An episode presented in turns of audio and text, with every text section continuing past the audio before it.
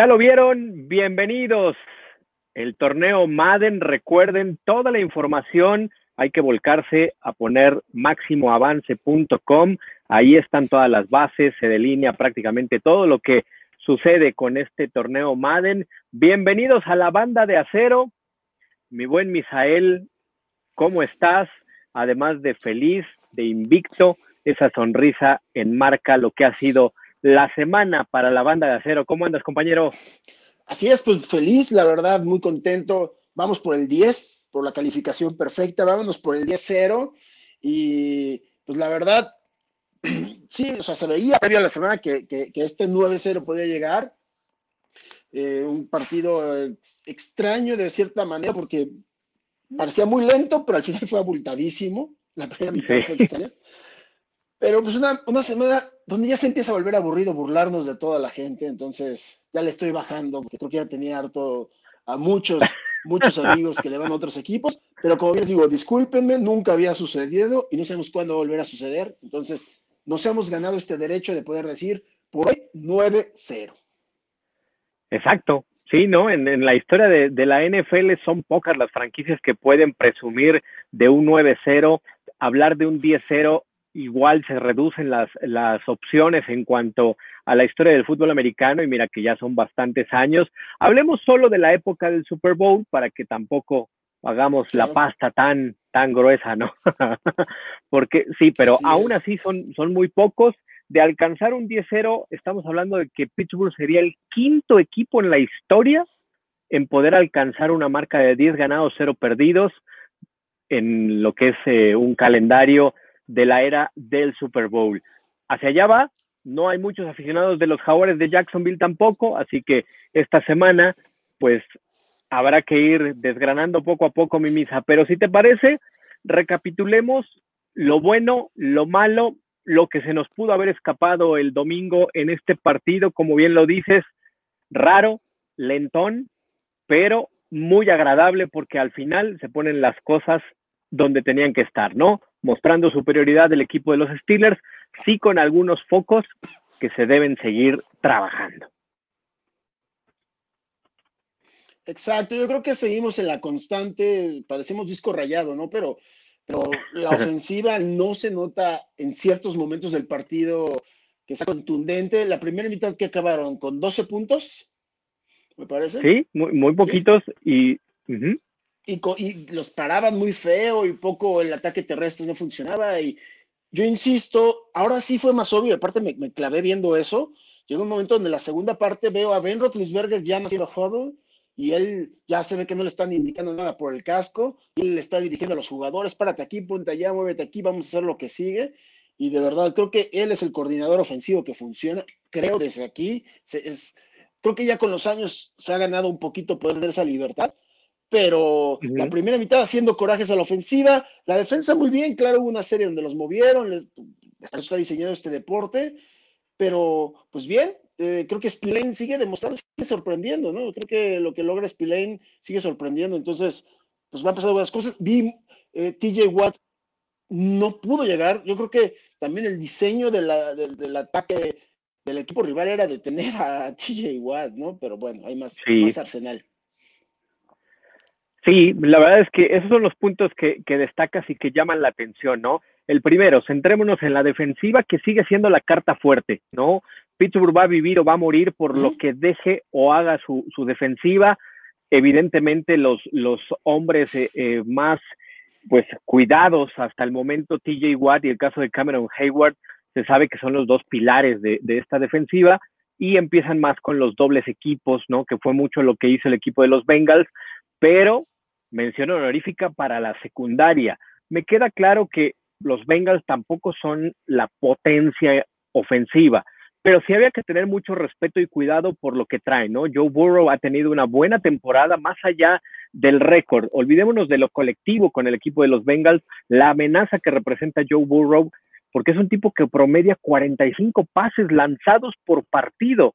Para mí, sigue siendo una locura que pongas a tu quarterback novato a lanzar tanto. Lo expones muchísimo, es eh, dividir mucho el, el, tema para él, ¿no? Sus estadísticas pueden ser de más de 2.400 yardas, sí, pero con las intercepciones empiezas a demeritar lo que haga o no Joe Burrow. Eso no era bronca de los Steelers, ¿no? Ellos sabían que, iba a haber esa oportunidad y bien lo dices. Tercer cuarto me parece que empezaron a poner las cosas donde tenían que estar. Creo que no metieron el acelerador a fondo, bastó con, con ver a unos Steelers al 60, 70% de ejecución y eso bastaba para marcar la diferencia ante un ataque de los Bengals que no deja de ser peligroso por algunos momentos, pero sí muy, muy controlable. Así es, y, claro, o sea, aquí se notó, pues como lo decíamos, ¿no? O sea, con muchos números y con muchas cosas que han pasado, como bien lo mencionas, pero enfrentarte a un equipo, una defensa como los Steelers, no era lo mismo que lo que habían enfrentado en toda la temporada. Y, y la estadística, la más importante, pues, es de ganados y perdidos, ¿dónde está, no? No importa ninguna otra estadística, a fin de cuentas. Y, y pues sí, la, la, defensiva secundaria lo ha hecho muy bien todo el equipo. A mí, por ejemplo, hablábamos hace algunos programas sobre Terrell Edmonds, por ejemplo. A mí no me gustaba en los años, es un jugador que me gusta cómo juega, pero tiene muy mal tacleo. Normalmente fallaba muchas tacleadas. Este año está tacleando bien. Está, que trabajaron en esos puntos difíciles. Eh, es impresionante ver el partido que dio Joe Hayden un jugador que, uno pensaría que ya, ¿qué edad tendrá Joe Hayden? ¿30 y qué? 31, si no me equivoco. Sí, por ahí así. Pues creo que según es su temporada número 11, debe de ser mínimo 32, por ahí 31, 32. Empiezas a perder velocidad después de los 28, 29 años, pues estuvo en todas las jugadas, estaba ahí cerca, dejando unas ventanas muy pequeñas para Burro, y Burro no las pudo meter. Y la verdad, los Bengals, eh, sus receptores soltaron muchos balones, se vieron como un equipo muy mediocre, la verdad. Y aún así, te digo, en la primera mitad no estábamos tranquilos. Después sí se convirtió en un partido un poco, no aburrido, sino ya relajado, donde no había peligro para los Steelers. Pero, de hecho, yo hubiera sacado a Rotlisberger antes y yo no quería que jugara. Exacto. en este partido no quería que jugara. Yo lo hubiera sacado mucho antes. Y hubiera, la verdad, porque sabemos que a lo mejor no una lesión muy grande, a lo mejor no tiene una lesión que lo saque a la temporada, que nadie quiere eso, pero ha pasado, pasó hace ocho días, o sea, un golpe donde se saca a Ben Roethlisberger dos, tres series o, medio cuarto al final de algún partido donde se tenga que definir, necesitas tener más, a un coreback más seguro, con más situaciones de juego real y todo. Me parece que por ahí han desperdiciado esa oportunidad, eh, pero bueno, eh, la defensa nos sigue dejando tranquilos y la ofensa no es que sea mala, no es mala, pero no es todavía la del equipo campeón. Me falta ver esa ofensa del equipo campeón. Como decimos, no está tan lejos tampoco. Estando Rotlisberger allá adentro, cualquier jugada, cualquier situación te la convierte en una, un drive ganador. Entonces, pues, pues bien, o sea, bien hasta el día de hoy los Steelers cumpliendo algo. Creo, lo platicaba ayer este, con el coach Sandoval, eh, el error, y, eso directamente se lo atribuyo al cocheo, Steelers está cometiendo el error en muchos momentos de jugar al nivel del rival. Tiene un rival de primer nivel, juegan de primer nivel, a ofensiva. Tiene un, rival que afloja, juegan al nivel del rival, y eso es cocheo, porque los jugadores tienen el mismo talento, pero mantenerte enfocado, mantenerte motivado, mantenerte con un plan de juego ganador, que, que arrolles, no lo he visto. Creo que juegas al nivel del rival y eso es peligroso y habla, según yo, un poco más bien mal del cocheo. Sí, y, mira, eh, de los puntos que, destacamos es uno, uno muy importante. El ataque terrestre, hoy por hoy, sí, no hay nada que cuestionarle a Big Ben con Chase Claypool, con eh, eh, Johnson, con Juju, en fin, con toda la gama de receptores que tienen, con Ibron de ala cerrada, pero conforme avance la temporada y entres a los juegos eh, decisivos, te estás convirtiendo en una ofensiva unidimensional. El ataque terrestre, llevamos dos juegos y lo mencionas bien. No sé si se trata por el tema del rival con el que vas y te da esta oportunidad a lo mejor de explorar otro tipo de situaciones eh, con, tu ofensiva, pero el renunciar de pronto tan fácil al ataque terrestre como sucedió, sucedió en la primera mitad contra, contra, los Bengals, y no se diga en la segunda, porque en la segunda eh, ya lo enfatizabas, ¿no? Eh, todo era Big Ben, incluso hasta Chase Claypool en las entrevistas finales lo, lo comentaba, ¿no? Es como jugar en, en, tierra y Rotlisberger te dice para dónde corras, qué ruta hagas él adapta la, la serie ofensiva conforme va viendo al rival. Eso es buenísimo, ¿no? Lo hemos visto con grandes quarterbacks, con Montana, con Marino, con Kelly. De eso se trata, ¿no? El mismo Peyton Manning tenía esa libertad en sus últimos años en, la NFL, pero sí ocupa el que de pronto el ataque terrestre medianamente no termina de carburar en los partidos. Se vio muy bien en un par de semanas anteriores, ¿no? Pese a que tenías a una defensiva como la de los Titans, como la de los Ravens, pero le hacías daño, avanzabas cinco o seis yardas en cada carreo, dependiendo si fuera Conner o McFarland, eh, Bell, el, Snell, perdón, el que, el que me digas, pero en estas dos últimas semanas, contra Cowboys y contra Bengals, la ocupación de la ofensiva es el ataque terrestre. Exacto. Y no sé si el problema sea la línea que, cubre muy bien al pasador, pero no está abriendo los huecos o los corredores no están leyendo correctamente. Y por el lado del pase, e, es de repente yo, yo, yo un momento donde pensé que Deontay Johnson tenía el, receptor que más le habían tirado, porque todo el tiempo ves que le tira el número, ahí el número 18, todo el tiempo le está tirando. Ya vi, ya, vi que no es el primero, le tira un poco más a Juju, pero lo que sigo pensando es suelta muchos, eh, muchos balones. El, el segundo eh, eh, le ha tirado a Juju 70 veces y solamente 5 menos a Deontay Johnson. Y de ahí vámonos hasta Chase Claypool 57. Pero el, el porcentaje de, de atrapadas es el más bajo Don Ty Johnson. Tiene muchos drops, está en el 56%, es el más bajo de todos los receptores, ya sean alas cerradas, sea eh, eh, corredores, sea quien sea, tiene el 56% de recepciones. Entonces, yo no digo que sea mal jugador Don Ty Johnson, pero algo sucede entre semana que le da mucha confianza a Ben Roethlisberger tirarle a él. Lo que sí me gusta que hace Don Ty Johnson es después de que tiene el balón, cuando ya lo logró tener en manos y tiene un segundo que lo está en pantalla, y tiene un segundo para correr, ahí sí te puede dar muchas yardas después si no lo tocan. Si no tiene, porque también es un jugador que se cae muy fácil cuando lo tocan, pero, pero si, si le das espacio para buscar el hueco, si explota, eso es lo que hace viendo en Ty Johnson. Y, yo creo que por eso lo busca Rotlisberger, por las yardas que le puede dar después de la recepción. El problema es que suelta muchos pases, muchos no los agarra, muchos no está, no hace bien la ruta para estar libre. Y y creo que es el receptor que está tomando, como decíamos. Antes era Juju el que estaba libre porque todos iban a cubrir a Brown. Uh Ty Johnson. Pero lo han hecho muy bien todos. La verdad, este es muy, muy homogéneo el, el, cuadro de receptores de, los Steelers. Y pues en los corredores, pues sí, espero ver. James Conner tuvo un par de, de, acarreos, uno de 15 yardas, otro de 12 yardas, muy buenos en la primera mitad. Pero sigue sin verse arrollador y esperemos que, que, que, vayan mejorando si nosotros lo vemos, claro que ellos lo ven al triple. Si nosotros podemos darnos cuenta de esto, ellos lo tienen cubierto. Sí, y mira, lo de, de Ante Johnson es algo que hemos hablado aquí en Banda de Acero, ¿no? Desde la primera oportunidad que se ve incluso novedoso que el que Big Ben sea tan paternal, si me permiten la expresión, mi misa, pero sí se ve cómo lo cobija, cómo lo apapacha, cómo lo trata de de impulsar, ¿no? Y lo hace con todos los receptores, pero es muy marcado por este tema de, de, Johnson, que ha soltado muchos pases y lo, lo vimos desde la semana uno en Nueva York. Eh, me acuerdo mucho el partido contra los Broncos de Denver, también lo buscó muchísimo al número 18, a, a Johnson.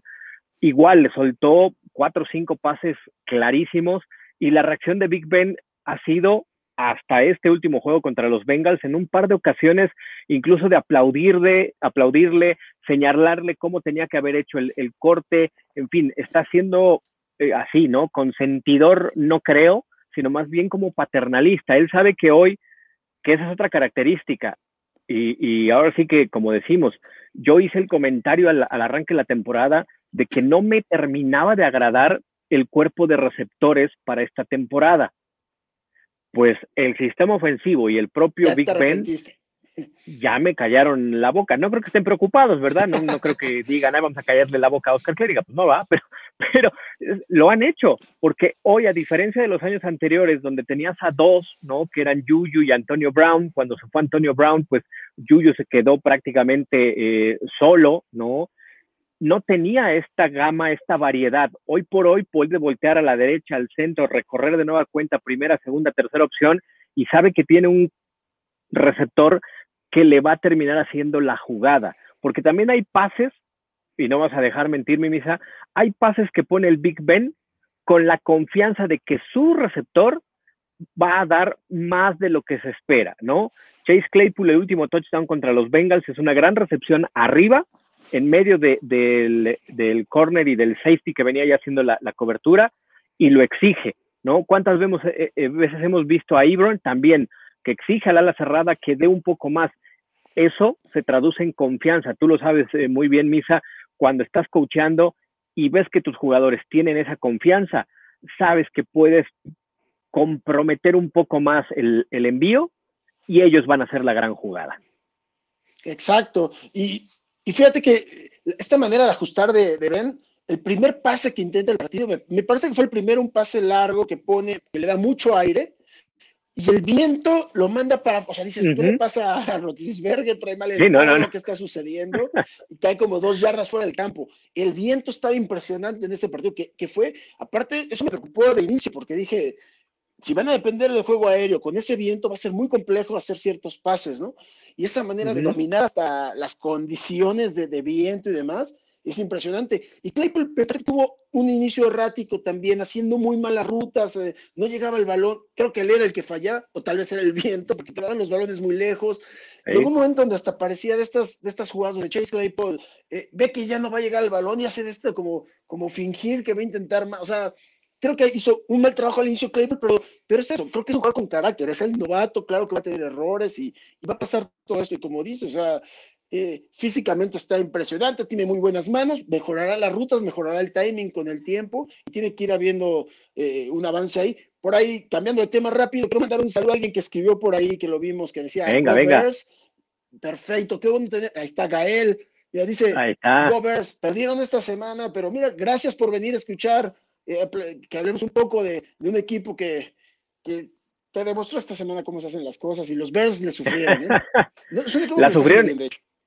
Sí, mira, agradeciéndole a, Gael, digo, la gran diferencia es que nosotros nos podemos quejar, ¿no? De la, de la ofensiva de los Steelers, pero los Bears, híjole, eh, su ofensiva los ha defraudado el último mes. Es increíble que después de tener marca de 5-1, estén hoy 5-5 y mucho es la ofensiva, está chata, no, no funciona, eh, ahora están peor, ¿no? Porque ya ni siquiera tienen a Nick Foles, Trubisky está lesionado, así que, este, híjole, de Sean Kaiser lo probaron hoy para ver si se convierten en el titular, si están en problemas. Y algo que me gusta de los Bears es que históricamente también anclan todo en la gran defensiva. Desafortunadamente, mi querido Gael, pues sí, ahí hay un trecho de distancia para, para los Bears regresando a lo nuestro, después de agradecerle a, Gael que esté en esta banda de acero, cultivándose un poco, ¿no? De, buen fútbol americano. El 9-0, hablábamos de la ocupación del ataque terrestre, de lo bien que está trabajando el ataque aéreo, la línea ofensiva, los gordos, como le decimos cariñosamente aquí en México, ¿no? Lo están haciendo muy bien. Creo que también merecen esa mención honorífica hasta el momento obvio, nadie se corona en noviembre, falta la parte más importante, pero la línea ofensiva de los Steelers está trabajando bien. Podrá haber de pronto cuestionamientos por alguna jugada mal hecha por Villanueva o por De Castro, pero Marquis Ponzi está demostrando por qué en varios años ha sido All Pro, el mejor de su posición en la liga, ¿no? El caso de De Castro, de Villanueva, igualmente, ¿no? Me parece que ahí también hay que anclar muy bien el tema de por qué, eh, digo, y yo creo que hasta tienen, lo voy a decir sarcásticamente, pero deben de tener una presión extra porque saben que el coreback que está atrás, hoy más que nunca, necesita que lo protejan muy bien. Es como Wolverine, ¿no? O sea, ya cuando llegó la película de Logan, ya los Madrax le duelen más a, a Así es. Completamente. Y, aparte, si te fijas, ha habido muy pocos castigos de la línea, muy, muy pocos. hubo, en un partido donde estaba Okorafor, me parece que así se pronuncia, es complejo su nombre, eh, que, en el partido él tuvo dos. Aún así hizo muy buen trabajo, ¿eh? Esos dos se los compro porque hizo muy buena chamba durante todo el juego y, a veces para que no le peguen a tu quarterback mejor me, quedo con esos holdings. Pero han dado muy buena chamba, han muy buena chamba y cuando no han estado los titulares, pues estos que han entrado a hacer el, trabajo, pues no, no se ha visto gran diferencia. Creo que, que por ahí podemos estar satisfechos en cuestión de cobertura. Te digo, en cuestión por tierra, tendríamos que analizar mucho más a fondo, tener aquí el, el huddle, todas las cámaras y demás, para poder ver si por tierra son los corredores o es la línea, ¿eh? que a lo mejor les está costando, porque es preocupante cuando han estado en cuarta y uno, tercera y uno, esa yardita no le están ganando, ¿eh? Esa yardita no le están ganando. A lo mejor muy buena técnica de manos, pero ¿dónde está el power para mover uno o dos yardas hacia atrás a los eh, frontales defensivos? Tal vez, no sé si la podamos cargar a la línea o a los corredores, porque no nos están dando esa yardita cuando se ha necesitado y bueno, pocos huecos se han ido abriendo, pero por pase, la verdad, eh, muy bien. Y del lado de la defensiva, también los novatos, por ahí hay un, un matudo número 99 que ha tenido que aparecer en ciertos momentos de los partidos, ya no solamente en equipos especiales, que lo ha hecho muy bien y parece que es novato, ¿verdad? Sí, se, me olvida ahorita el, nombre, pero sí, él, él, se ha vuelto este... novato. Eh, esta, esta pieza que cuando no está Alu Alu y tiene que, que ingresar Box, él también está en esa rotación, ¿no? O sale de pronto Cam Hayward, como ha sucedido en los últimos eh, tres partidos, desde el juego contra los Ravens, en el de los Cowboys y en este último contra los Bengals, sobre todo ya cuando está exactamente él. Eh, te iba a decir, pero era un postre el, el, que iba yo a decir, por eso dije, no, ese no es su apellido. Este, lo ha hecho bien, ha entrado, ha entrado en esa, en ese comodín, si lo podemos decir así, de, de estar supliendo o al número 94 Alu Alu que vemos ahí en pantalla, mira, ahí al fondo está el 99, o bien incluso al gran capitán, ¿no? A Cam Hayward, que en algunas jugadas, por eh, el tema de, de la pierna, que no es una lesión grave la que tiene, pero desde aquella ocasión contra los Ravens, que tuvo que salir en dos series consecutivas, ha estado ahí medio molestándole. No es nada grave, pero sí tiene esta posibilidad de descansarlo el coordinador defensivo y decir, a ver, pues que entren las, las nuevas piezas para darle un respiro también a tus titulares que, que lo han hecho, pero mm, sensacional.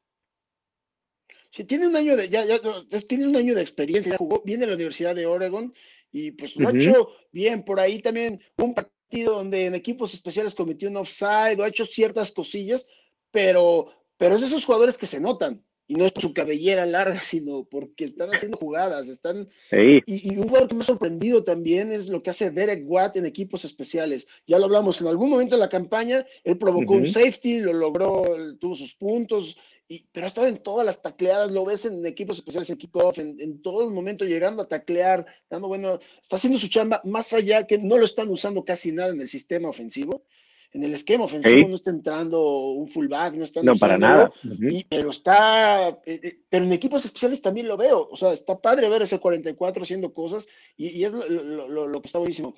Por ahí pone Kevin Sánchez Mendoza, Conner es el que no acaba de convencer. Y tiene buenas carreras, pero de repente no sé si es Conner o la línea. Ya me empecé a preocupar cuando vi que no ganaban esa yardita.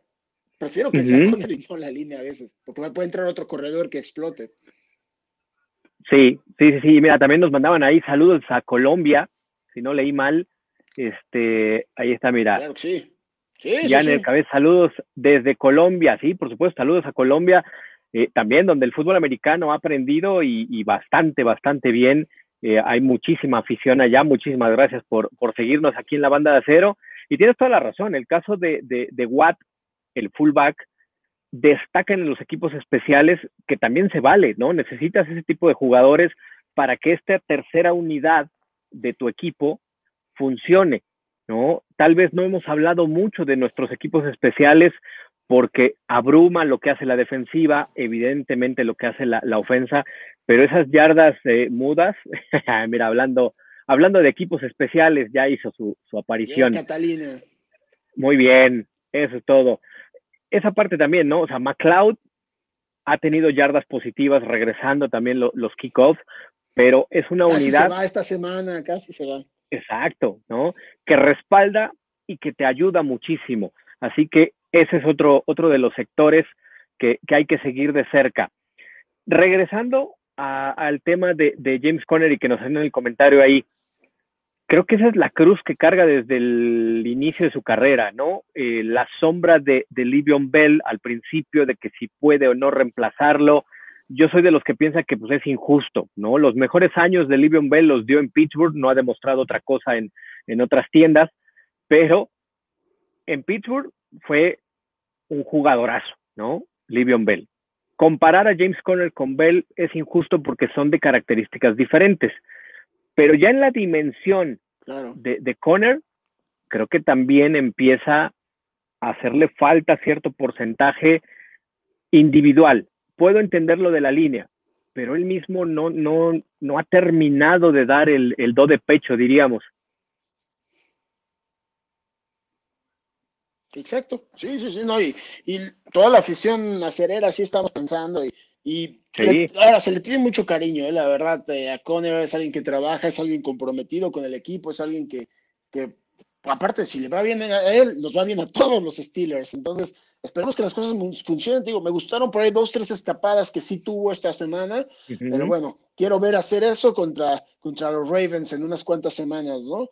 Y este fue un partido que, pues cerrándolo, eh, una primera mitad, ¿tú cómo calificarías? ¿Qué calificación le pondrías a la primera mitad y qué calificación le pondrías a la segunda mitad como equipo? No ofensa y defensa. Como equipo primera mitad, como equipo segunda mitad. A la primera mitad, tomando el factor del rival que tenías enfrente, de las condiciones del clima, no superan el 6 en la primera mitad. Eres duro, eres duro, bien, bien, bien. me gusta. ¿No? Sobre todo porque te digo, se, trataba de un rival con marca perdedora que tampoco tiene, eh, yo soy de los que defiende que es complicado ganar semana a semana en la NFL, porque por muy mal que esté el equipo de enfrente, eh, te exige, ¿no? Es, un deporte de, alta exigencia y más en, la NFL.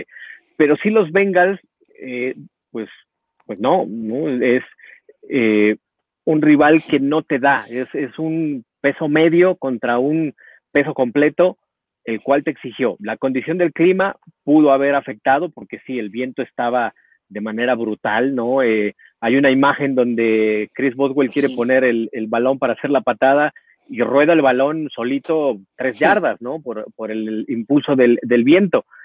Pero sí, yo me quedo con un 6 y la segunda mitad, ofensiva y defensivamente hablando, no le doy el 10 porque el ataque terrestre me sigue a mí generando esa, ocupación. No, no me parece que todavía rayemos a preocuparnos por el ataque terrestre, pero sí los dejo en un 9, ofensiva y defensivamente hablando, en la segunda mitad.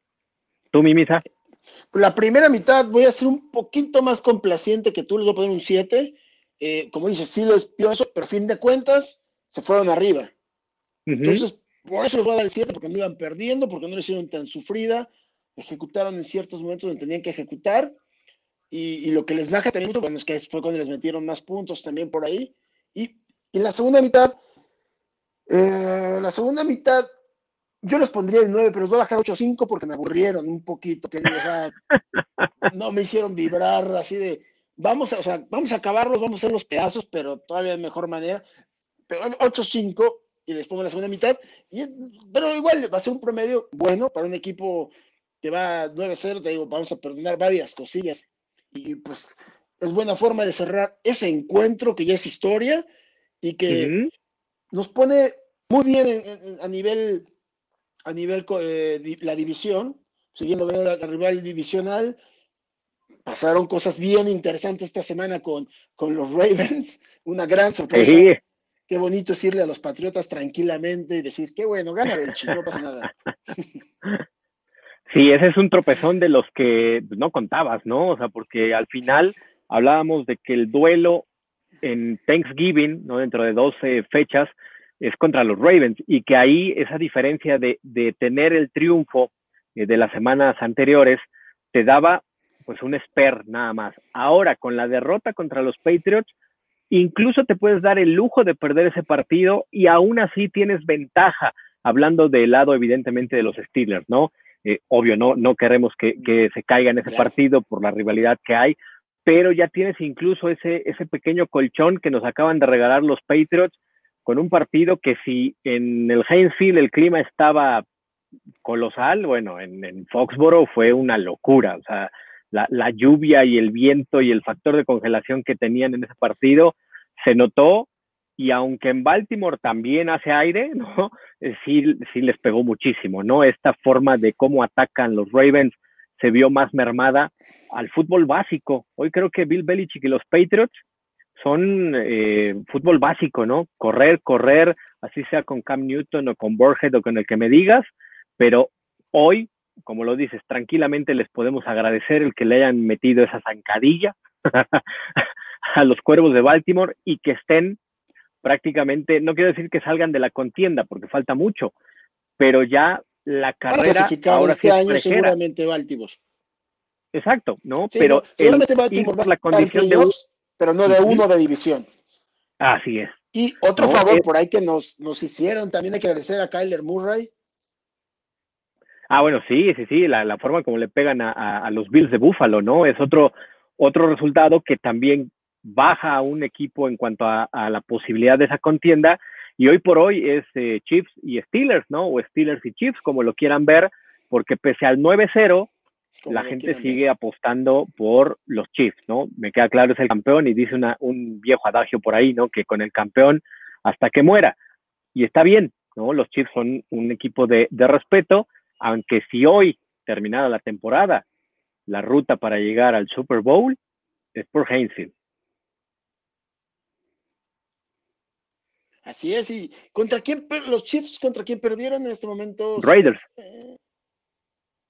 Contra los Raiders, y que enfrentan a los Raiders. Contra ellos, pero los Raiders muy mermados, decíamos. Pero por ahí se pueden encontrar alguien, alguien más que les ponga un tropezón.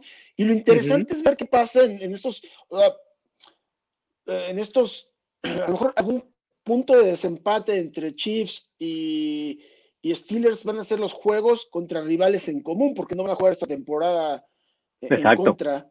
Entonces, pues, ¿dónde, ¿dónde, podría haber eh, algo en común? Solamente los divisionales, precisamente. Eh, lo de sí, por ejemplo, los Ravens, ¿no? Sí. El partido yo creo que decisivo para Pittsburgh, pues ya viene siendo más importante el, el, partido contra, contra Buffalo, tal vez, o sea, de lo que queda, porque hay que ganarle a Búfalo porque Kansas ya le ganó a Búfalo. que puede ser un punto de desempate, ¿no? Porque primeros, primero para desempate es el, récord, ganador, perdón, si estás empatado, si es de tu división, pues ver tus juegos divisionales, ver si hubo encuentro en contra, primero, perdón, primero si hubo encuentro entre, en contra entre ellos, y si no, sino ver cómo les fue contra los equipos que jugaron ambos, ¿no? Me parece, antes de irse a puntos y antes de irse otras cosas. Sí, rivales en común. No hay muchos equipos con los que hayan tenido rivales en común. No sé qué pasaría en este caso, donde Kansas ya le ganó a Baltimore, pero Pittsburgh juega dos veces con Baltimore. Ahí sí tengo la duda. Si Pittsburgh gana uno y pierde uno, ¿qué pasa ahí? Sí, o si ganan los dos. Cuál ¿no? Sería, pues entonces vamos al de Búfalo. Sí, el, el, de Búfalo es determinante también, ¿no? Por, por esa carrera. Y que al final pues es uno de diferencia, ¿no? Eh, la, derrota que tiene el equipo de los Chiefs los pone abajo, de tropezar en algún momento el equipo de los Steelers nos empieza a poner a hacer esas estadísticas y matemáticas para saber quién se queda con el primer lugar. Esta semana entremos al análisis. Sí, analizando. Porque me parece que sí hay varios. ajá, analizando los partidos que le quedan a los Chiefs después de, de Raiders, Buccaneers que pues son, así como Buccaneers te puede sacar un juego impresionante, te puede pasar lo que les pasó contra Nueva Orleans, entonces no sabía quién apostarle. Contra Broncos yo creo que lo ganan Chiefs. Y los Dolphins, o sea, les faltan Dolphins, Saints, Falcons. Y pues, pues tienen, no la tienen, no la tienen fácil los Chiefs, tienen un calendario muy complicado ¿eh? para el cierre de campaña, donde puede venir otro tropezón por ahí. ¿eh? Es que ellos pueden tener una segunda derrota, ¿no? Y eso te abre margen también para que eh, Pittsburgh pueda tener una y mantenerse en, la cima, ¿no? Por lo pronto esta semana, pues creo que estadísticamente hablando, la tiene más sencilla el equipo de Pittsburgh, ¿no? El ir a Jacksonville, que no es fácil, lo ha demostrado también semana a semana, es un equipo que ha perdido cuatro partidos en total con un margen menor a los cuatro puntos. Eso quiere decir que pues no, no ha sido sencillo para los rivales enfrentar a, Jacksonville. Y los Chiefs van a Las Vegas. que ahí pues ya el, equipo de, John Gruden es el que les puso ese, ese estate quieto, ¿no? Ese manotazo en la, en la mesa a los Chiefs. Evidentemente querrán cobrársela, eso le pone un poco más de complejidad a que los Raiders puedan repetir y barrer la serie en su división, pero bueno, ahí está abierto el tema. En concreto con nuestros Steelers, eh, eh Misael, por más que le busquemos, no hay un punto, no, o sea, no hay un punto como para decir los jaguares pueden pegarle a los Steelers. Es deporte, hay intangibles y hay circunstancias que se pueden presentar, ojalá y no, pero en el papel se tiene que llegar al 10-0. Así es, y estamos hablando que los, los jaguares, los jaguars, ganaron solamente el primer partido de la temporada y fue un buen equipo, que los Colts, para mí es un equipo que me gusta cómo está jugando, me gusta lo que están haciendo los Colts, pero de ahí en fuera habían tenido puros, después del primer partido todos los equipos le metieron más de 30. Los Chargers le metieron 39. Después de la semana bye que tuvieron, ya bajó los puntos, ya 27, 24, pero ellos no han podido meter más. Entonces, Steelers tienen que meter mucho. Por ahí Kevin Sánchez dice, soy Steeler, pero me gustaría que, eh, que perdieran uno o dos partidos tal vez contra Búfalo para que agarren más. No, contra Búfalo es el único que a mí no me gustaría perder, precisamente por lo que hablábamos. Porque es uno de los pocos rivales directos que hay con, Kansas City. Prefiero que pierda contra los Browns, si quieren.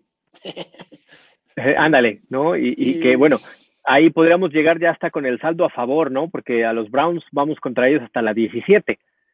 si ahí llegamos tranquilos, o los Colts, igual y, puede suceder, ¿no? Eh, sí, o sea, los, juegos complicados son esos tres, ¿no? Por, por el récord, por la forma como están al día de hoy, Ravens, por ser divisional, los Bills, evidentemente, y los Colts incluso también pueden ser de peligro en, en nuestro calendario por cómo están ejecutando el día de hoy. Ellos también están en esa lucha en su división contra los Titans, ¿no? Mismo récord, pero ya con la inclinación del criterio de desempate de haberle pegado los Titans en Tennessee y que la próxima semana los reciben en, en Indianápolis. Así que también los Colts llegarán a ese partido con muy poquito saldo eh, para, pues, obligados a ganar para mantenerse como líderes en su división insisto, con los resultados hasta el día de hoy. Ya futureando, pues ojalá y por ahí se vuelvan a tropezar los Colts y ya esté mucho más, más tranquilo el, asunto, ¿no? Pero es complicado. A falta de prácticamente mes y medio, sí, sí. cualquier tropiezo marca mucho. Sí, ahorita pensando en qué viene con los Jaguars. Es un equipo que por tierra tiene uno de los, me parece que, que su corredor está en el número 5 de la liga en yardas. de los más productivos, sí. Es de los más productivos, pero también si te fijas cuántas yardas han tenido por partido, no son muchas, entonces quiere decir que él corre todas las yardas. Solamente en cuatro partidos han tenido más de 100 yardas como equipo. Entonces quiere decir que el que está corriendo todas las yardas es el mismo. Entonces, lo que hablábamos también hace algunas semanas, como defensa, tienes que presentarte, viene, voy contra este equipo, ¿cuál es su arma? Más cuál es el primer jugador que tengo que controlar. Lo han hecho muy bien contra Titans, lo han hecho bien contra Ravens, lo han hecho muy bien cada semana. Pues ahora vamos a detener a, su corredor y, de ahí le vas a bajar mucho, mucho, mucho, mucho el, eh, eh, lo que tengan que hacer los, los Jaguars, que, que como dices, han estado en partidos muy cerrados, pero pues también es una defensa que, se les pueden meter muchos puntos. Entonces, sí. es hora de, pues hacer lo mismo. Nosotros, así, arriba de 30, ya no voy a poner tan exigente como contra Dallas, que decía 35. Ya con 30, que meta, mira. 30, o más, ¿no? Ahí 33, 32, para que no se sientan tan, tan presionados. no, es que la, la clave, eh, lo, lo, lo, acabas de decir, ¿no? Eh, la ofensiva puede marcar que el partido se convierta justo como contra, contra los Bengals, ¿no? Anotando puntos, poniendo distancia, teniendo ya un doble dígito, eso hace que la defensiva también no se vea con alta exigencia.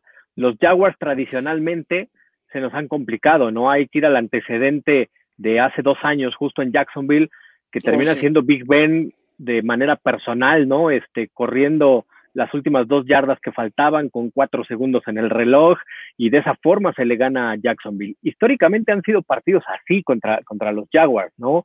Eh, en los noventas nos enfrentábamos muchísimo contra ellos.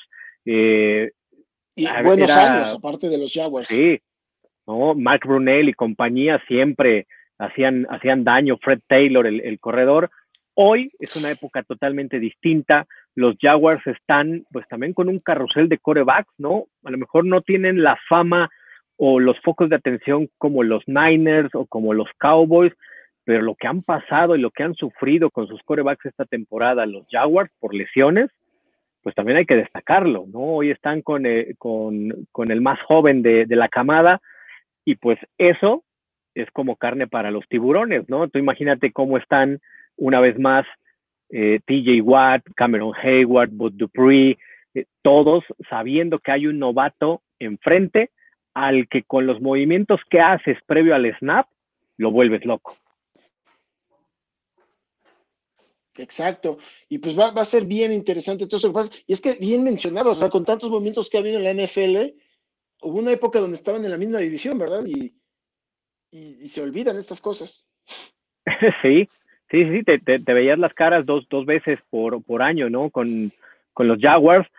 Queda ahí esa, esa rivalidad porque llegó a ser justo eso, ¿no? Empezaba esta época eh, positiva de, de, del coach Cowher, después incluso del Super Bowl 30 y los Jaguars empezaban ese ascenso, o sea, se quedaron a, un partido de llegar también al Super Bowl con Mark Brunel, perdieron una final de conferencia y, eran épocas muy, muy buenas, partidos que eran también incluso hasta de Monday Night, ¿no? Hoy pensar un Jaguars Steelers en Monday Night es complicado, pero llegaron a estar a, a esas alturas, así que es de cuidado. Yo me quedo con la declaración. Hay un Mike Tomlin que a mí me agrada, el que es bombástico a la hora de hablar en conferencias de prensa, ¿no? Se aventó la frase de decir, es que les tenemos un respeto ridículo a los Jaguars. Y él utiliza el adjetivo ridículo como es Mike Tomlin, ¿no? Como diciendo, o sea, no crean que los pasamos por alto, o sea, nos merecen un respeto alto los, los Jacksonville Jaguars. Yo no sé si también es, este, él sabe la cruz, ¿no? De que contra equipos débiles, híjole, cómo nos hace padecer la era Mike Tomlin, es eso de jugar, pese a todo. Sí, es eso de jugar como, como juega tu rival, ¿no? Por ahí pone Janner Cabeza, dice, hay más rivalidad entre los Jaguares y los Steelers que los Brownies y los Bengals. Yo no creo. Creo que, que fueron buenos momentos, pero la rivalidad me parece que sigue siendo mucho más fuerte contra Browns y contra Bengals. Y, sí. Y pues por ahí me quedo yo con eso. Enrique Villanueva pone aquí algo que no, ni quisiera hablar de ello, pero vamos a hablar de ello si gustas. Pero las estas cosas de salary cap, pero es triste. Es triste tener que pensar que tenga que suceder algo así, ¿no? Sí, aunque esperemos y que no suceda, ¿no? Que ojalá y las matemáticas puedan cuadrar y puedas encontrar la forma. Mira, mucho tiene que ver cómo termines esta temporada, ¿no?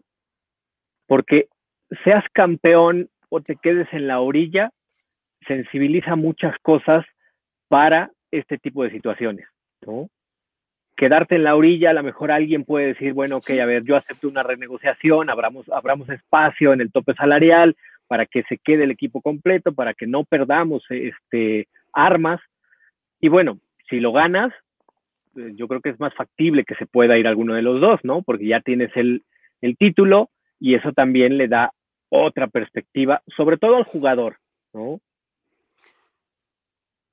yo pienso que, si tuviera que pasar algo así, viendo la historia reciente, bueno, los últimos, no, ni tan reciente, ya muchos años de los Steelers, creo que el que corre más peligro de irse, pienso que es Juju, más porque tienes muchos jugadores nuevos, muchos novatos que están, están dando resultados como receptor. Y si hablamos de los últimos, desde que los Steelers llegaron y ganaron Super Bowls, que era con Roethlisberger, o sea, ¿qué pasó con eh, Emmanuel Sanders, qué pasó con, con Antonio Holmes, qué, qué pasó con Clásico Burres, qué pasó con todos estos jugadores que, que eran, decías, de había Wallace, había Wallace también que dio un muy buen año y de repente dices, ¿de dónde aparece tanto receptor? ¿De dónde salen tantos receptores que son novatos, bien rapidísimos y touchdowns de 70, 80 yardas explosivos? Nadie los, ponía. Y también pensando por el lado de Juju, pues va a querer un gran contrato y también no sé, a lo mejor yo dice, ¿para qué me quedo muchos años en los Steelers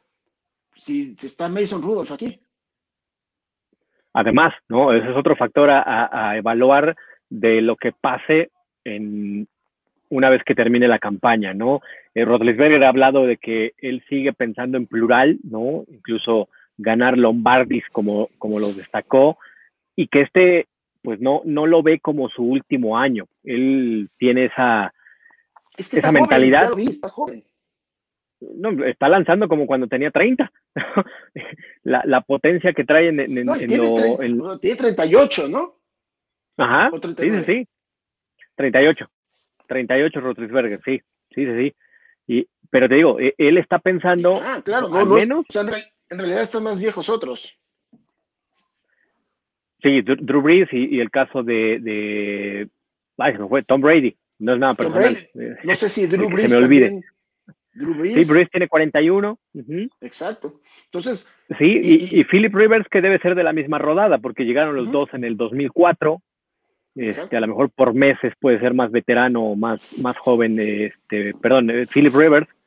Así que bueno, el, camino en la mente de Big Ben es todavía jugar un par de campañas eh, con los Steelers. De ahí la, pregunta que nos hacían, ¿no? Si es Juju, si es este Bud Dupree, también habrá que estar pensando ya en TJ Watt, porque vendrá también esta parte de, de su primer contrato como novato estará llegando al final, ¿no? Así que, pero no nos preocupemos por eso en este momento. Disfrutemos el 9-0, el que se va contra los Jaguars, el que hay que cimentar, porque lo hemos dicho, ¿no? Las estadísticas no juegan, pero sí generan cierta tendencia. El que ya estés con una marca de 9-0, pensando en un 10-0, empieza a ser mucho más estrecho ese túnel rumbo a la postemporada, ¿no? No hablemos ni siquiera de Super Bowl, porque si les leo cómo les ha ido a estos equipos con estas marcas en los últimos años, eh, dejemos que mejor perdamos un partido por ahí y, este, y que las cosas sean, sean de otra forma. Porque equipos que han tenido marca de 10-0, eh, hay un ejemplo muy importante, el de 1990. Niners y Giants llegaron a tener marca de 10-0 y posteriormente cayeron en, el invicto. Los Niners y los Giants se enfrentaron en la final de conferencia. Los Giants llegan al Super Bowl y lo ganan contra los Bills de Buffalo. Así que la historia te presenta muchas, muchas cosas, ¿no? Pero hoy por hoy creo que no es momento tampoco de preocuparse ya por si terminas o no invicto. Lo platicábamos la semana pasada, mi misa. Eh, el único equipo invicto data de 1972, ¿no? Los Dolphins. El que intentó hacer algo similar perdió el juego más importante. ¿Qué prefieres perder? Por más ridículo que suene, perdamos contra los Jacksonville Jaguars, pero si no perdemos el Super Bowl, la compras, ¿no? A llegar a los Patriots. El 20, en este año 2020 puedes perder. Ya en el 2021 no puedes perder ningún partido. Exactamente, ¿no? Esa es la, clave. Y pues bueno, o sea, no es que estés deseando el, caer, pero pues no, no es tampoco una, una condicionante o un premio de, tratar de llegar este invicto a, la condición de, de la postemporada, ¿no? Así que pues ahí vamos, el camino va muy bien. Los Jaguars ese factor donde puede haber una gran sorpresa semana a semana, pues sí, si hay que ponerle una etiqueta, es ese juego de, riesgo, ¿no? Que se convierta en la sorpresa de la semana, una combinación entre Steelers y los Jaguars. Así es, pero pensando del lado Steelers, yo, es más, yo sí creo que va a perder uno o hasta dos partidos todavía esta temporada puede ser no más allá de dos, espero, pero no creo que vaya a ser esta semana. No creo que vaya a ser esta semana y, y, bueno, eso va a, apuntalar, más bien, vamos a ver dónde están las sorpresas que se den en otro lado. Estaría bien interesante, de verdad. Eh, últimamente no, no, he leído mucho a los Raiders, pero este, esta semana estaremos esperando que todos mis amigos Raiders, que tengo muchísimos, eh, que le metan pila. Y que salgan felices, y, pero pues no es un partido fácil. Este, muchos, eh, muchos linieros ofensivos, decíamos antes del programa, ¿verdad? Están por ahí. Sí, son, siete jugadores los que tienen fuera ahorita los, los Raiders por el tema del COVID. Así es.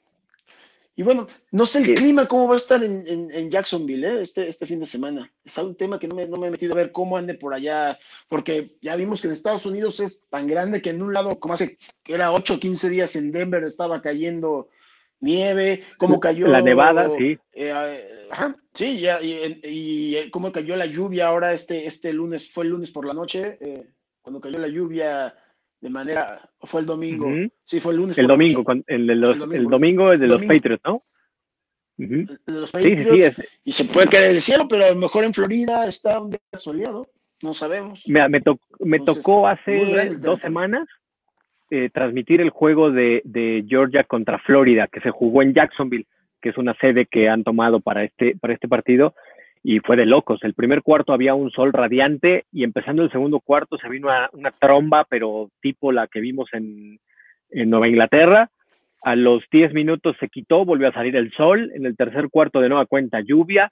Es lo que tiene la Florida, ¿no? Que es eh, Jacksonville, que es la parte más alta de la Florida. Estamos justo en esa época donde en el mismo partido se puede tocar una tromba impresionante o el sol radiante o incluso que baje la temperatura, ¿no? Aquel Super Bowl que se juega en Jacksonville, todo el mundo pensaba que por ser en la Florida iba a ser como en Miami, calorcito, no, sorpresa.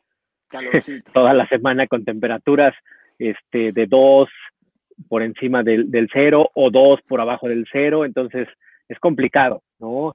Pero más allá de eso, en el terreno de juego me sigo quedando, y no sé si, si te parezca mi misa, la ofensiva es la clave, ¿no? Para disminuirle la carga a una defensa que lo ha venido haciendo en el último mes y medio. Y esta ofensiva, hoy estoy de acuerdo contigo, es un partido para el número 11, para Claypool. Creo que es el que tiene que darle ese envión, esa forma de jugar el, el partido, estirando muchísimo a la defensa de los Jaguars y haciéndole daño con este hombre, ¿no? Con las trayectorias que tiene, que son espectaculares en cuanto a más de 20 o 25 yardas.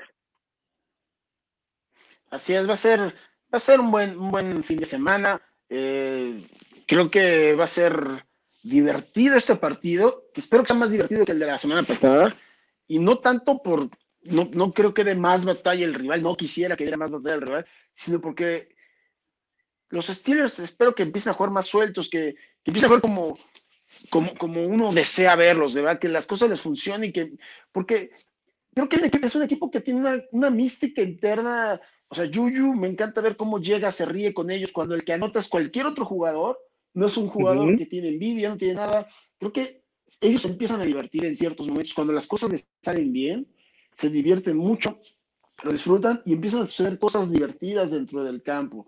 Entonces, pues yo, yo, yo espero que, y me, me gustaría que, que fue un partido fácil. Para, quiero ver jugar a los novatos, quiero ver entrar al segundo equipo, que, que la en el último cuarto pudieran jugar muchos de segundo equipo, tanto en ofensiva como en defensiva, ver a los más corredores, quiero ver eh, qué, qué, qué, pasa con el...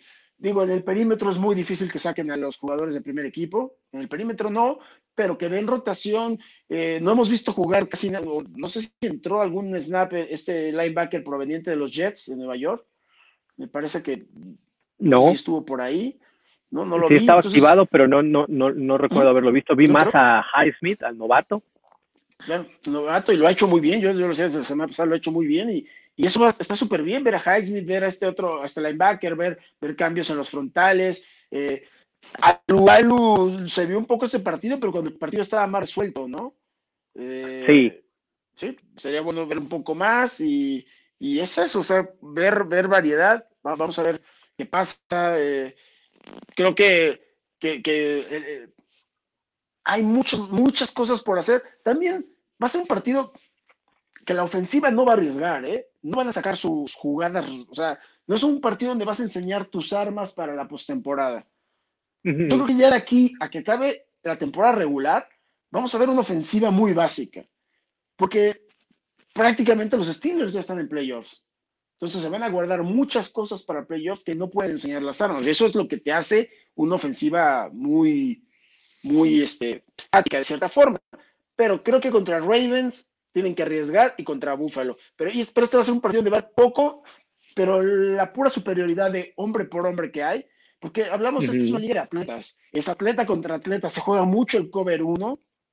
Algún día que platicamos aquí con Eric Neville que él quería ver más cover de zonas, a mí no me gusta, a mí me gusta ver cover 1 eh, cover uno porque esto es esto es, eso, es atleta contra atleta y, es, y es, para eso tienes esos corners y a, esa gente y lo que lo demuestra y vamos, métanle presión a los quarterbacks, cómanselos y vamos a aguantar uno a uno atrás, cover cero, cover uno de tener free safety ayudando si acaso, eso me gusta y, aparte de los Steelers, o sea, ver a un frontal cubriendo a un ala cerrada y algunas veces se vuelven locos y ves a un frontal cubriendo un receptor abierto y, espanta. Pero bueno, si, pues, si, es tan raro, tampoco tiene el coreback del otro equipo, ¿no? Sí, bueno, pregúntale a, TJ Watt, ¿no? Que en una jugada lo pusieron a cubrir a, a CD Lamb, al novato de los Cowboys, y evidentemente terminó en, en touchdown. Pero estos partidos se prestan para, para eso, ¿no? Es un, es un rival que te permite el explorar esas situaciones, ¿no? El darle más tiempo de, vuelo a algunos jugadores. Y creo que coincidimos, ¿no? Para ir cerrando eh, mi misa, el que es un partido que lo tienes que trabajar, como bien lo, lo decías. Tres cuartos donde esté tu primer equipo, donde tengas ya una ventaja de 20, 24 puntos, donde sabes que metiendo ya desde Mason Rudolph para que tenga más, más tiempo de vuelo el, segundo coreback, ya un cuarto periodo tranquilo, porque nos guste o no, en lo que va de la temporada, salvo sus contadas excepciones, que creo que es una, siempre hemos llegado al cuarto periodo o bien ampliando la ventaja para descansar como pareció, como ocurrió, perdón, contra los Bengals, o sufriendo de más como se te complicó el juego contra los Broncos, como se te complicó el juego contra Filadelfia al final, pese a que habías dominado, eh, evidentemente, el de, el de, los Cowboys, y bueno, contra rivales de peso completo como, como Titans y, Ravens, que terminas prácticamente eh, en la última jugada, ¿no? Ambos, ambos juegos. Así que este sí puede ser ese partido que domines una primera mitad, tercer cuarto confirmes y el cuarto periodo venga, ¿no? Que fluya. Eso sería lo ideal, eso sería lo ideal y es lo que quisiéramos ver, que nos podamos distraer un poco del partido pensando en este otro tipo de cosas, que esta semana sea de trámite, sobre todo mantenernos sanos. O sea, creo que ya en este, en este punto de la temporada lo importante es mantener sanos, empezando por el número 7, y de ahí, ahora es mantener sano a tus receptores. Juju tiene que estar sano porque a fin de cuentas sigue siendo el que te resuelve muchas terceras oportunidades el hombre, el hombre es muy seguro, Yuyu, lo ha hecho muy bien, lo ha hecho muy bien. Cuando uno habla bien, ya es que luego pasan algunas cosas, este, pero, esta vez no va a ser así. Pero es un, eh, no estamos hablando en el momento, entonces va a aguantar. Y Claypool que se vaya relajando, pues ya ha cometido errores, pero son los errores de novato que van a seguir pasando. Entonces vamos a, a, pensar que, que, se mantengan sanos y eso también queremos a un TJ Watt sano, queremos a un, eh, eh, a un Bob Dupri sano, Queremos a sí. sano, que lo haga bien, la verdad, bien por Spillane, espero que, que, siga creciendo como jugador, que no sea necesario hacer movimientos, que no sea necesario tener a nadie más allá adentro, porque lo está resolviendo. Y pues bueno, eh, me encanta lo que hace Fitzpatrick. Como digo, este, este diseño de, defensiva ya no es para que Fitzpatrick se note tanto, pero siempre está en las tacleadas, siempre está llegando, están provocando los fumbles, los están recuperando. Mantener esto, hay que ampliar más, hay que ser brutal la diferencia de, balones intercambiados, eh, tener más fumbles, más intercepciones, que sea brutal, que sea una temporada brutal, porque eso es lo que, cuando Pittsburgh ha sido campeón es porque sus defensivas logran eso. Y bueno, lo de los sacks, que se siga manteniendo, los haga que lo haga, esperemos que TJ Watt pueda tener mejor, este, a fin de cuentas tuvo dos sacks el partido pasado, ¿no? Ajá. Pero no se veía como otros partidos llegando tan fácil, lo estaban controlando un poco más. Eh, y pues bueno, vamos, que siga creciendo esa defensiva y que se establezca la ofensa. Es lo que queremos, algo relajado, por favor, denos un fin de semana relajado otra vez, porque vienen semanas muy duras. Sí, porque digamos que este slum en la temporada, ¿no? Con, con, el equipo de los Bengals y ahora con los Jaguars, después te vienen los Ravens. Entonces es aprovechar para sí, bajarle un poquito al, a la intensidad, porque viene ese, ese envión hacia arriba contra el equipo de los Ravens. ¿Te animas a dar una diferencia, un marcador aproximado para, cerrar el programa, Misael? Yo sí tengo el mío. Sí. mm. Quiero ser optimista. 34, yo voy 34-17. Ok. Mira, o sea, si nos meten tres, tres ofensivas, terminan en puntos de los, de los Jaguars. Sí, porque. Y digo que sea en el cuarto cuarto.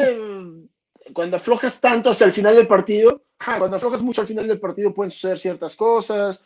Eh, nunca ha habido, ha habido muchos, bueno, no muchos, pero ha habido algunos fumbles por ahí que, te dejan en posición incómoda. No la, yo, yo por partido generalmente pienso que le van a arrastrar una serie, te van a encontrar un sistema que te mueven y en lo que gustas, una serie te arrastran, te anotarán de siete, pero, o sea, son dos touchdowns y un gol de campo, es algo soportable cuando tú eres consistente a la ofensiva, entonces, pero si los doblas también, 34 y 7 es el doble de puntos. Sí, no, no, exactamente, ¿no? Y, y, que ojalá esa diferencia se marque en los tres primeros cuartos para llegar tranquilos al último periodo. Yo espero que sea un 38-10, que termine así el partido y que, esos, razón.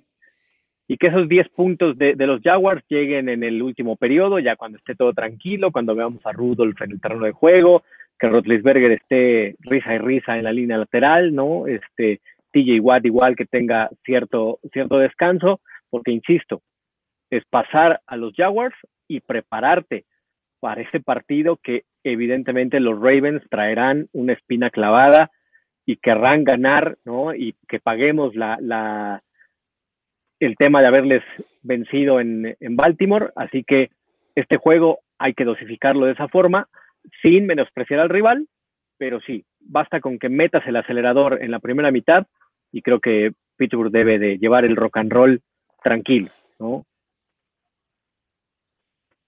A ver, ¿qué, eh, Leonardo Benítez dice, acabó el ciclo de Vance McDonald, Derek Watt, Tyson Alualo y Nelson. No sé a qué se refiere exactamente. ¿Será que todos ellos sí, mira, eh, contrato? Eh, lo que pasa es que con la llegada de Ebron, pues me parece que sí, Vance McDonald corre el riesgo de que no, no le renueves el contrato para la siguiente temporada, ¿no? Este, Alu Alu, por la competencia que hay, pudieras prescindir de él, aunque creo que ha demostrado que es pieza clave en esos tres frontales, ¿no? Cuando está Tweet, Cameron Hayward y Alu Alu, se nota la diferencia. dice que siento Williamson contra Bengals, incluso es una tacleada. Sí, en esa rotación. La verdad, yo hacia el final del partido tuve problemas para, porque yo iba bien en el celular, en el carro manejando, y pues por salud de mía y de mi familia que iba, tuve que salir por una emergencia laboral. El último cuarto vi, hubo jugadas que me perdí por ahí. Flashazos. Pero sí, sí, sí. No, no tengo, por eso no tengo tan claro esta, esta parte, pero, pero me gusta, me gusta la, esta Pirula Flores pone, la primera mitad me gusta, la segunda mitad de lo que pone, sí, pero con esa actitud es cuando te pasa lo que con los vaqueros de Dallas. O sea, la actitud es, tienes que estar a gas completo pero menos tiempo. Exacto. Nunca medio sí, sí, el, fútbol americano es de eso. Exacto. Sí, a full siempre, ¿no? Así tengas tres jugadas, tienen que ser a full. O tengas 20, tienen que ser a full, ¿no? Nada a, medias tintas. Aquí sí no, porque es cuando te, te cae gacho. Exacto. Pues mi misa, una semana más, seguimos con el cero confío en que así sea, ¿no? Y que por primera vez en la historia de esta franquicia, así como se dio el 8, se dé el 9, lleguemos al 10 y bueno, para el 11 ya estaremos platicando el próximo miércoles aquí en la banda de acero. Así es. Pues perfectísimo, muchas gracias. Exacto, ¿no? Mi misa, como siempre, un placer. Ahí sigamos. Gracias a toda la gente que en las redes sociales no nos suelta, nos pregunta, nos manda saludos. Ahí estamos también. ya, ya empieza el torneo de, de, Madden. Eh, hay que estar yo, me toca jugar la próxima semana por ahí. Ya estoy practicando, soy muy malo, y más en este Madden 2021 no me he acomodado. Estoy viendo con quién voy a jugar todavía. Pero estoy, y quiero, quiero presumir nada más, antes de irnos a esta playerita que me hicieron favor de regalarme hace algunos años. Ah, mira. con saxofoncitos, ¿verdad? Exacto. Y muy bien. Eso. Mi nombre y un saxofón grande atrás. Y me gusta mucho ponerme. Ah, por supuesto. todo. Gracias, son regalos que me hace la gente. La verdad me han regalado eh, el público de los fans de Panteón, me han regalado gorras, playeras, jerseys. Tengo por ahí un jersey que mandaron a hacer también con mi nombre, un 43 de Polamalu y Costiller, saxofones, logos de Panteón. Tengo de todo, muchas veces a la gente que, que se acuerda de uno y, y pues sí, en mi cumpleaños siempre una gorrita de estas me la regalaron también en mi cumpleaños y muy bien. mira, me ha ido bien. Te ha ido bien en la feria. Y, y- y digo, uno, uno recibe lo que se merece, ¿no? Ah, muchas gracias. Pues, no, mi misa, estamos en contacto. Un abrazo a toda la gente que nos siguió. Aquí estamos. Banda de acero, máximo avance, el universal, medio tiempo. Ustedes búsquenos, nos va a encontrar. Créame, no es nada, nada complicado. Gracias.